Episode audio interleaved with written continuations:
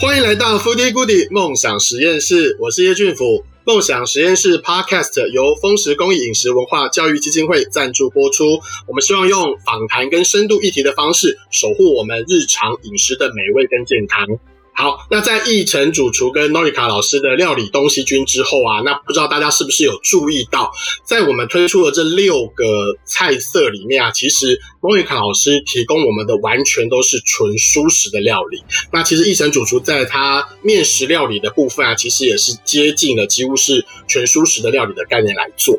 那如果没有听过前面几集的节目啊，那我们今天会以蔬食为主题，听完之后呢，大家也可以回去再看看两位主厨精彩的分享。那也希望能够提供大家在呃疫情时候在家里不知道怎么生出菜色的情况下，能够多一点的选择。那我们刚刚提到了今天的主题，主要的要谈蔬食主义。但蔬食这个字蛮特别的啊，就是我们以前可能都会觉得吃素吃素，但是这几年很多时尚的潮流跟一些重要的名人，他们都开始以吃蔬食这件事情来成为一个流行的趋势。那在台湾，我们可能以前会觉得。吃素好像就是你知道庙里面会出现的事情，有时候做什么坏事就是你知道要去吃斋打禅这样子，要让洗净一下罪恶的心灵，好像是比较倾向于宗教这个概念来做这件事情。但是因为我们最近在谈的是素食这个字眼。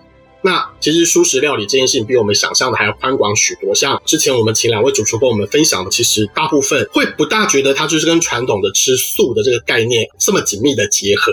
所以在接下来几期节目啊，我们会专注在蔬食这个理念的推广，我们会邀请到不同的来宾来跟我们分享他们跟蔬食之间的一些关联性。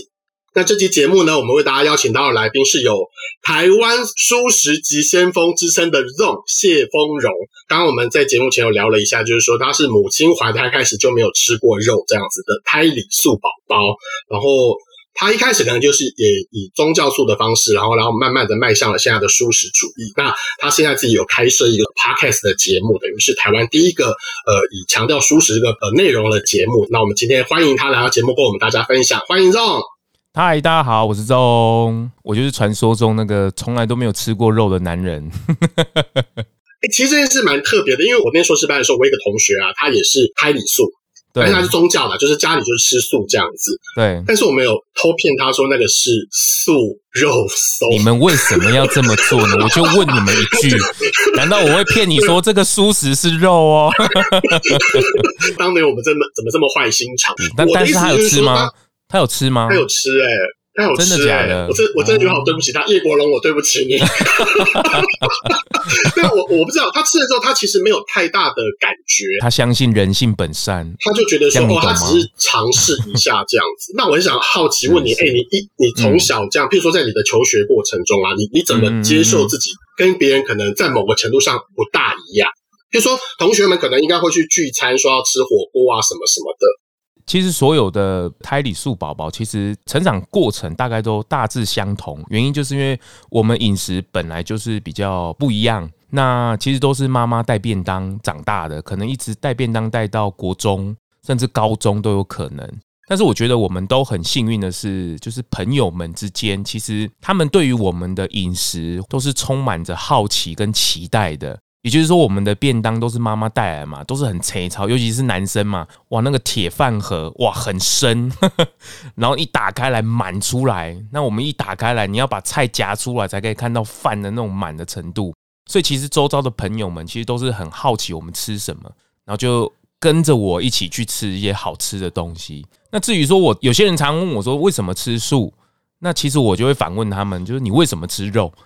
其实都是一样，就是没有原因嘛。因为我是很自然而然的，我出生、我的家庭、我的环境，就是带给我这样子的东西，所以其实我也就不会去探究它。当然，你长大一点，你又开始怀疑，但是其实你的。先天的条件就是你的身体的养成已经是那一种形式了，所以真的都是蛮顺其自然的。嗯哼嗯哼，不是，我想问你哦，就我自己的记忆里面啊，我会觉得说，好像吃蔬食，我们现在讲蔬食啦，但以前我们通常讲加菜加菜嘛，吃素这件事情，好像就是会跟老人家。或是跟宗教有比较大的关系，嗯，但是近年来我们现在看到，可能我们现在很流行的 vegan 啊，或者是我们可以发现，现在有非常多很时尚的，就像你节目中也会介绍，或是邀请到的一些来宾，其实他们其实都不是这种传统我们认为的这种宗教素的概念的。那你自己怎么看在发展的过程？呃，应该说一开始的宗教原因，我很感谢有这个原因，因为才可以奠定台湾蔬食的力量的根基。是哦，所以我觉得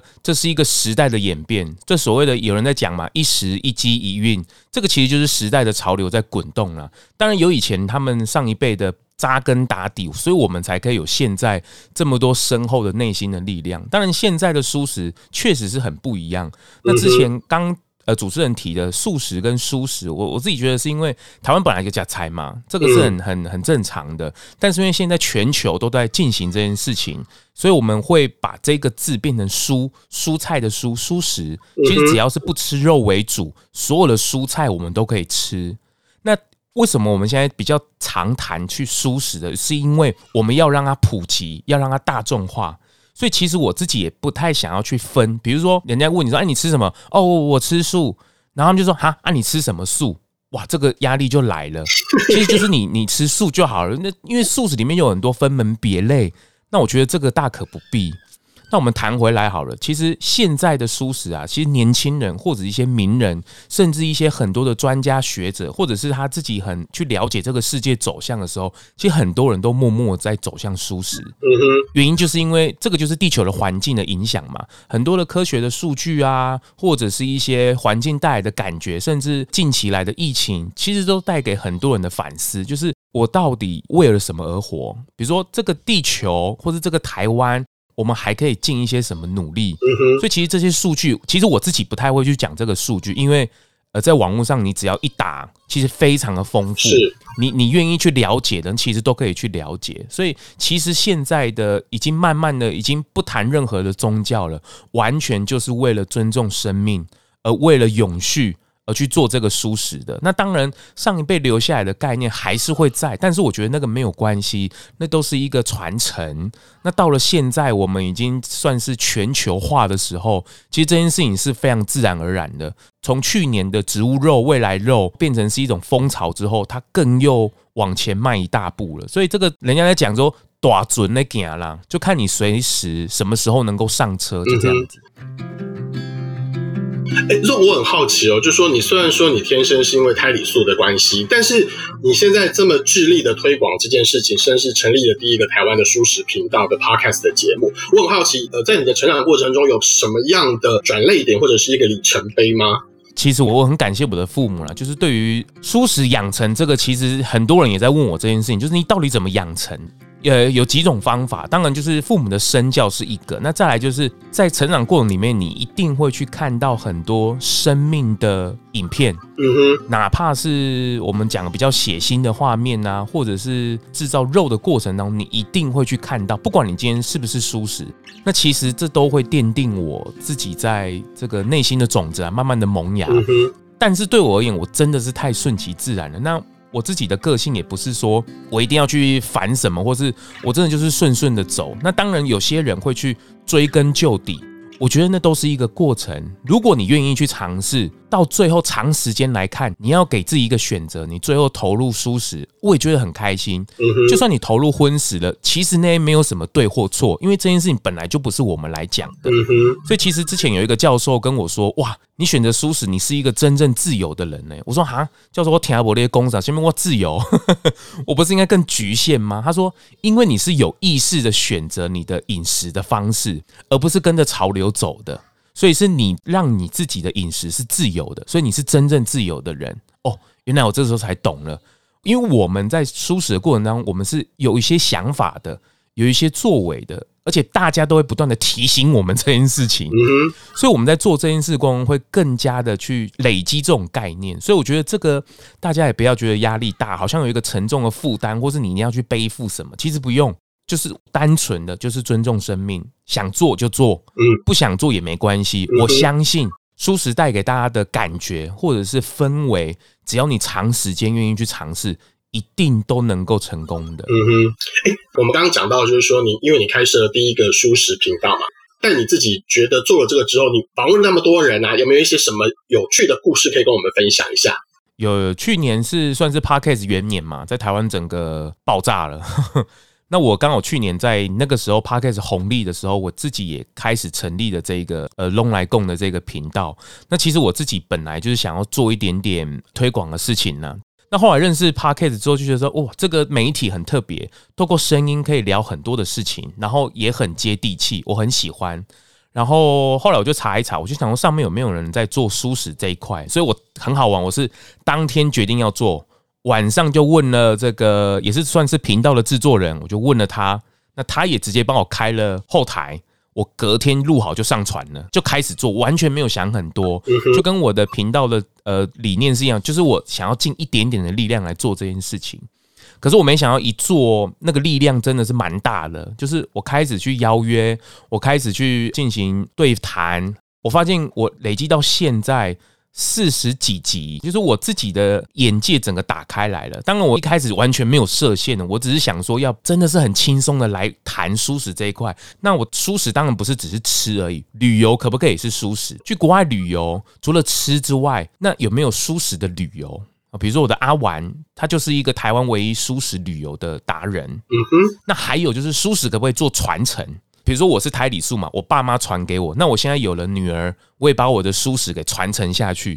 那有没有其他人也跟我一样？有，而且他还传了四代，甚至高雄还有五代、六代的，就是六代同堂、五代同堂，几乎全部都是书史的。这也是说我之前没有去接触过的。那当然还有一些艺人、名人、作家，艺人杨子怡、田定峰。作家那个呃，素游香港的作家秀薇姐，那甚至还有企业家易之轩，哦，甚至还有这个现在蔬食界的四大柱，够维根、找蔬食、野菜露露，或者是其他蔬食的 YouTuber，这些人他们在蔬食的推广上面，其实他很专业。那甚至我也找了专家来对谈，彭启明彭博士，这个天气真的要让我们舒适吗？我们舒适这件事真的对地球有帮助吗？我直接找他来对谈。所以其实就会默默把自己的眼界给打开来，那发现很多企业家或是商业模式，像我最近也在谈一个这个蔬食的投资，哇，没想到吧？除了吃之外，蔬食还可以做投资。你看，像国外的股票来讲，有一些蔬食的股价，比如说什么 Impossible Meat，就是植物肉、未来肉，他们的股价，他们也是持续的在往上看的，或者一些减碳的一些能源的。哎，其实这些股价都不错。嗯，我发现我做这件事，眼界越来越打开。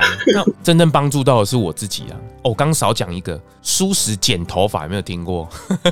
什么意思啊？要为什么剪个头发？为什么还要舒适？因为染发、烫发的产品里面，他们其实背后也是不能动物实验的，是要友善环境。是。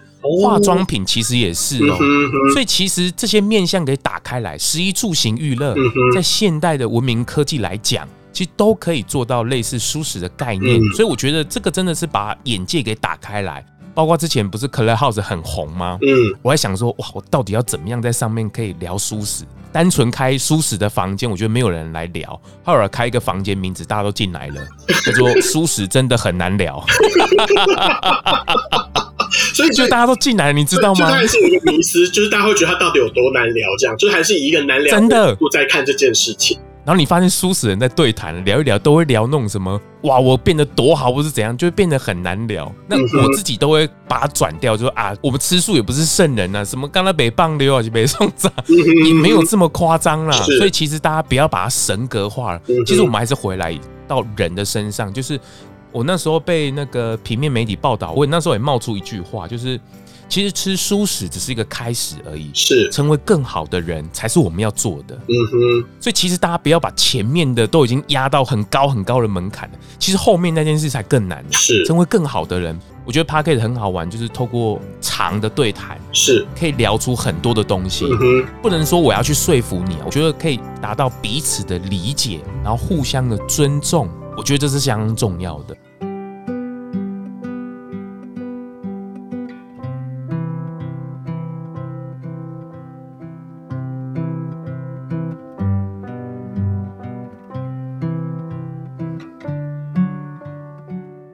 那我们现在回来谈一下，就是说，因为我们做节目跟基金会在工作的关系，其实对，呃，从去年开始就是出版了素食食谱，然后再加上我们呃最近蛮主力都推这个素食这件事情的时候，我自己会发现，哎、嗯，好像跟我以前呃传统想象中的素食不大一样。就以前你经过素食餐厅，就是会有一种嗯嗯豆制品的味道，瘦逼瘦逼的。对啊，可是你现在去去吃很多一些看起来很年轻人开的店，你完全不会觉得它是你传统的那样的味道。所以，那种你要不要跟我们分享一下说，说就是就你所知，你自己会觉得说，就像你刚才也提到，譬如说呃，去年未来肉、新猪肉这些东西，你自己观察，就是在饮食文化上面来看啊，就从你以前到现在，你自己觉得素食文化有什么样的改变呢？呃，其实从以前真的纯粹就只是吃素。呃，其实那些素料，比如说素鸡、素鸭、素鱼，那其实也是为了让荤食的人能够哎有一个媒介可以踏进来这样子。嗯，嗯，那当然以前可能技术没有那么成熟，所以可能大家为了要让大众更能接受素食，所以油的部分啊，或是这个料的部分会下的比较重，所以导致大家一般的印象都比较油啊，或是味道比较重啊，瘦鼻瘦鼻这样子。是，但是到现在，其实比如说像现在的。未来肉 Green Monday 他们在做的来讲，其实都已经很成熟了。嗯，我所谓的成熟是第一个，他们的营养价值绝对是超越一般的肉品的。他们后面是有很多的营养学家去把它计算出来的。那在料理上面呢，这个有一个定理，就是荤食的人来去煮素食的会超级好吃。为什么呢？因为以前的素食都会被绑住嘛，就觉得说啊，应该是只要这样煮。可是其实以厨师来看，其实厨师的料理的方式其实很多元，是有中西方啊，还有日式啊，那个其实烹调方法都不一样。素食以前就是被绑住了，嗯，所以后来很多荤食的厨师来煮素的时候，哇。反而更好吃，因为它的料理以前就没有被局限嘛，嗯，所以现在来讲啊，很多荤转素的厨师，或者是他是荤食的厨师，被拉去素食餐厅做主厨来讲，那个料理整个被打开来了，嗯，所以其实谈到吃到最后，其实就是不管是荤素，只要是好吃的，嗯，只要是美食，大家都愿意去尝试，大家都愿意去吃，我觉得这很重要。对，如果好吃又不伤害生命，嗯，我相信所有的人都会选择。只是因为素食的还在发展中，那大家的眼光还没有注视到这里，所以它相对的来讲还没有那么成熟。所以我觉得素食的文化的改变其实一直都在越来越进步。那其实我前几集有访问那个素食的自助餐，这个是大家的迷思啊，就是以前就是素食自助餐，哇，用瘦皮瘦皮这油诶，加些便当，加些自助餐料，诶，餐盘东西油啊呢。其实现在真的都没有，他们其实自己来讲一定都慢慢的在进化，而且现在人对于健康、对于这个食安的问题，其实更加的讲究。而一般现在在做的素食餐厅来讲，其实技术都做得很好，大家都抢的是要好吃，要好吃才是最重要的。这种我很好奇哦，就是说你应该已经吃过未来肉或新猪肉的料理？有有有，我不敢吃，你不敢吃，你不敢吃，因为因为我觉得这件事，我第一次觉得很妙，就是说，因为很多人都跟你说超像猪肉。问题是我没有可考。如果说我超像，然后说那你你是有吃过肉，就没有吃过的话，你应该很难跟他们讨论吧？其实我频道里面有常分析这一点，就是我第一次吃到那个乔治汉堡，因为那时候他是很早做那个蔬食汉堡的人。我有一次点他的那个不知道是牛肉汉堡吧，然后我就点回来吃，哦，我真的吓一跳。我吃一口之后，我想说这是什么口感？这是什么味道？这就是肉。我心想说这是虾米？是。然后我我一再的确定说这是素的吗？这样子。嗯嗯。台语来讲，给超车超车啦。啊，也会吗？他们也会有臭臭逼？会，对，对我们没有吃过肉的人而言，那个味道我们就会觉得说，那个其实是臭车臭车逼。嗯哼。然后那个口感的那个纤维质，那个 Oh my God，What is this？就完全会颠覆你过往吃蔬食的饮食经验，或者是塑料也不太能够做到像这样子的口感。嗯哼哼哼。像新猪肉，其实最吃肉眼那就是绞肉嘛，所以你可以做成水饺啊，或是你要做成肉饼啊，都可以。可是以前的素料它是定型的，就是说它是鱼就是鱼，它没有办法再做二次的料理。了解。可是像新猪肉、未来肉，它们其实是可以的，你可以再重新塑形，它就是跟真的肉是一样的在料理。所以我自己而言，呃，像我们这样的角色啊，去舒食餐厅里面，比如说这些老板都会拿我们来尝试，就你们能接受，一般人都可以接受了。这样，就是我们不是不是哦，要我们不能接受，那一般人可以接受哦。所以他们不会希望说服你们来吃他的新猪肉料理，然后让你觉得说你可以入口，或者是你很你我跟你讲，你想嘛，你想，整个大的市场里面是荤食人居多还是素食的人居多？荤食人居多。一个店家要活下来，请问他业绩是要靠荤食人活得下来，还是要靠输死的人活得下来？嗯哼，因为他开拓新的客源这样子。对，所以对于现在蔬食产业来讲，其实有大部分的客人，一半哦，几乎是超过一半左右，几乎都是荤食的人来吃的。那因为素食的人口真的。没有到很多，是。你说他天天吃吗？其实不太可能，嗯，也不可能维持你这家店下去，嗯哼。所以其实那时候，一之轩他们把他们的面包啊，直接产生一个舒适的生产线啊，来做这个餐厅啊，来改的时候，哎，其实他们也没有太刻意的去打舒适，可是他们的业绩不是降的，反而是升的，因为这是一个风潮嘛，大家是一个潮流嘛，嗯、大家愿意来尝试。尝鲜这样。那如果你又做的好吃，对。好吃之后，哎、欸，客人又会回锅啊，所以其实重点还是在于你的产品的品质好不好吃，你的口味上的这个丰富度，你也不能只是中式嘛，你也可能是日式啊、咖喱啊、南洋啊等等的，但大家都想不到说那是素食，其实你不用刻意去操作，大家根本就不知道。是，其实现在有很多植物肉味，我自己来讲，我觉得这是一个过渡期。其实到最后来讲，我还是比较建议大家还是原型食物。你觉得这些蔬菜水果啊，这些本来大地给我们的礼物，这些才是你食物的来源。像很多人都会好，像我之前也受过几次访问，他们都很好奇，就我们家到底吃什么，或者我自己的饮食里面到底吃的什么。其实，真的就是很简单的，也不全部都是青菜啦。就是你真的就是记着家常咸的有青菜这样子，我觉得回归到原型食物里面，这才是最回归最自然的状态。我自己也觉得蛮特别，就是说常常你会听到说，他做出来的汉堡就跟真正的牛肉汉堡一样，但是它是用未来肉做的，食物肉做的。那其实你就会觉得说，哎，它其实只是一个要让大家可以从现在的这个饮食习惯转换去认识另外一个饮食习惯的中间的桥梁，这样子。没有错，没有错。那你有没有觉得让你非常惊艳的用餐经验？用餐经验哦，譬如说我们之前做杂志报道了一个高雄的那个日本蔬食料理，但是它全部对它全部做出来，你知道，就是长得一模一样啊，就是长得就是跟我们在荤食餐厅的日式料理店，不好意思，我没有根据，哦，对，你没有根据，对对对对。对，就是说你有没有让你特别惊艳，觉得说哇，原来蔬食也可以做到这个程度的经验呢？嗯，我我不要单举一个了，我我觉得有几件事情，就是你只要荤食里面想得到的食材，它现在全部都可以做成蔬食的。比如说日式来讲好了，豚骨拉面可不可以做成蔬食的？可以，在台南排队那家店只有七个位置而已。然后像那个什么咸酥鸡有没有？你也可以去吃台湾的咸酥鸡，也有蔬食的。还有那个咸水鸡有没有？也还有，然后你看像荤食的猪血糕，在蔬食变成糯米糕，有没有？所以其实台湾的蔬食来讲，真的大家都只是为了要好吃，然后都会去研发很多很多的口味，什么油饭啊、粽子啊，包括什么胡椒饼啊，你想得到的东西，其实都有很好吃的蔬食可以去转换。只是平常大家的饮食本来就是在荤食里面，而没有去注意到蔬食的这一块。对，所以我觉得其实都是可以转换的。那去年有一本书，也是我频道里面很推崇的一位作家，那他也是之前唱片公司老板田定峰，是。他出了一本叫《风书食》，嗯，那他就是跑遍全台湾大大小小的餐厅，好吃的素食餐厅全部都把它列在上面，嗯，所以大家可以照着这一本书，它就是像是素食界的米其林一般的。存在着大家，所以其实峰哥就说，只要上面你去吃觉得不好吃，你来跟我讲，我请你家。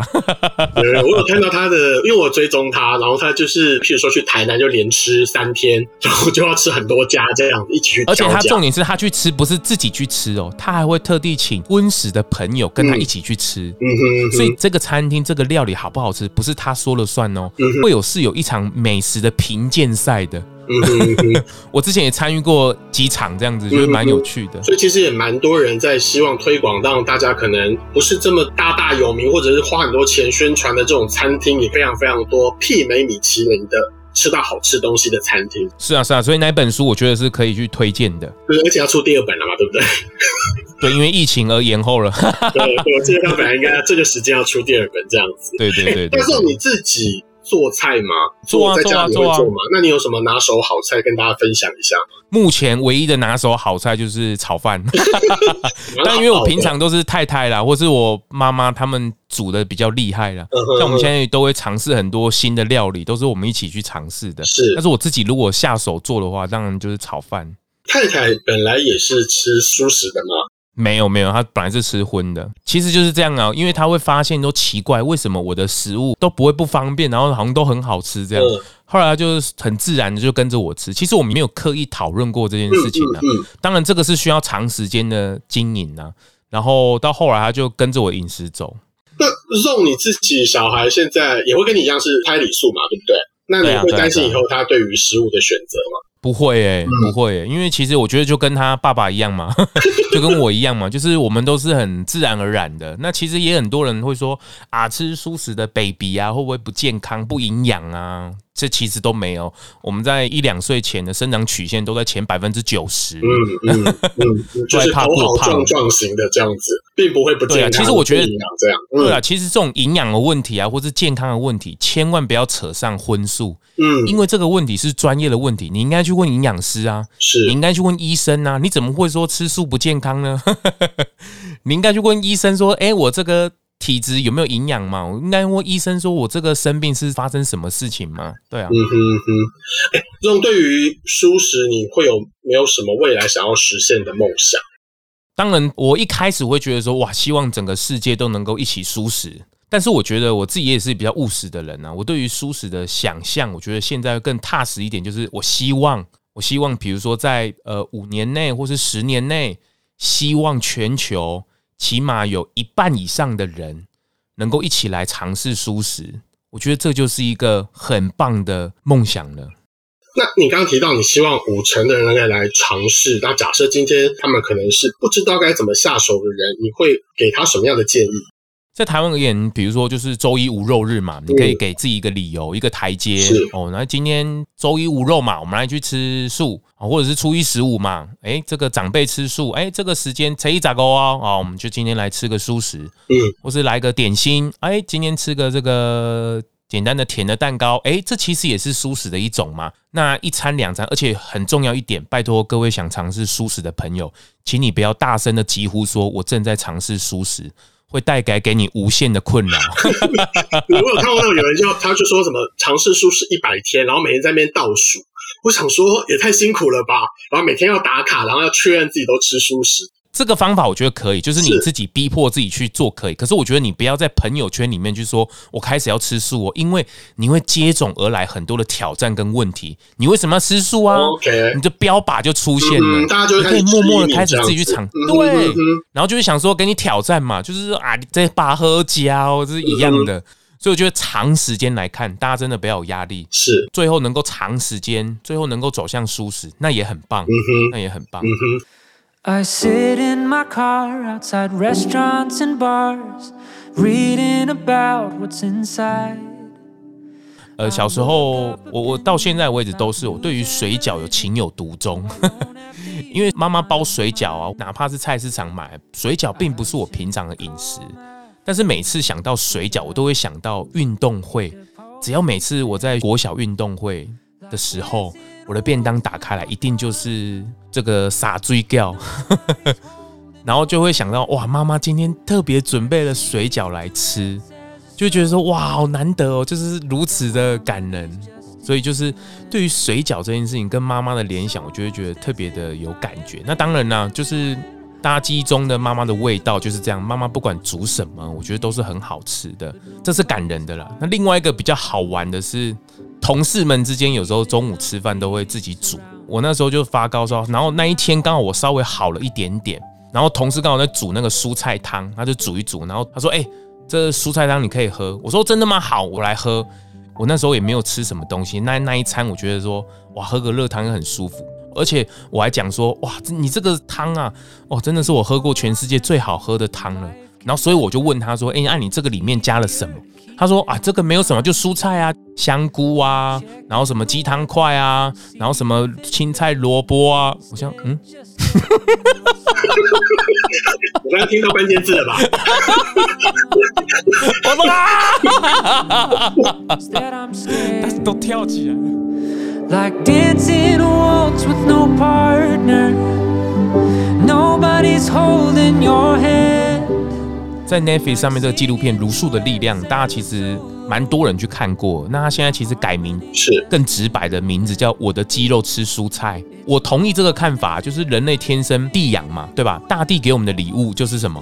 蔬食啊，是啊。那这些动物，我们大家都是天生地养的啊，我们本来就要互相尊重啊，对吧？在还没有任何的饮食或是掠杀之前，本来就是这样子啊。今天你有付大地钱吗？天地有跟你收钱吗？没错，你一颗种子种下去，它就会长出植物来，这个会让你维持生命呢。嗯哼。但是我不想用科学，对我而言，回归到最自然的状态，天生地养，大地给我们的礼物是什么？它让我们什么东西维持到我们的生命的价值？我觉得这才是最重要的。所以我不会去说啊，科学这样讲的是对的，或者说我也不会刻意去跟人家争说啊，这部片讲的永远是对的，或是罗马竞技场那件事情是对的。他以前真的就是在吃素。我觉得去论这件事，我觉得有点不可考。就算它是真的，就算它是假的，就连上月球都有人说那是假的了，是，对吧？登陆月球都有人说啊，那个是一个场景，根本就阿姆斯壮根本就没有踏入月球，这件事根本就不可考。其实回来自己就是你愿不愿意尝试这件事，我觉得是更为重要的。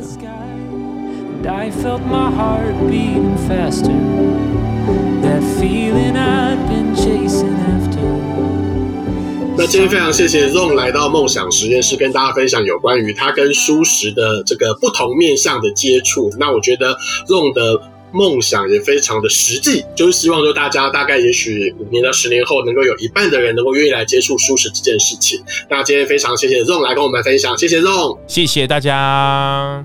好，那梦想实验室下次见喽，拜拜，拜拜。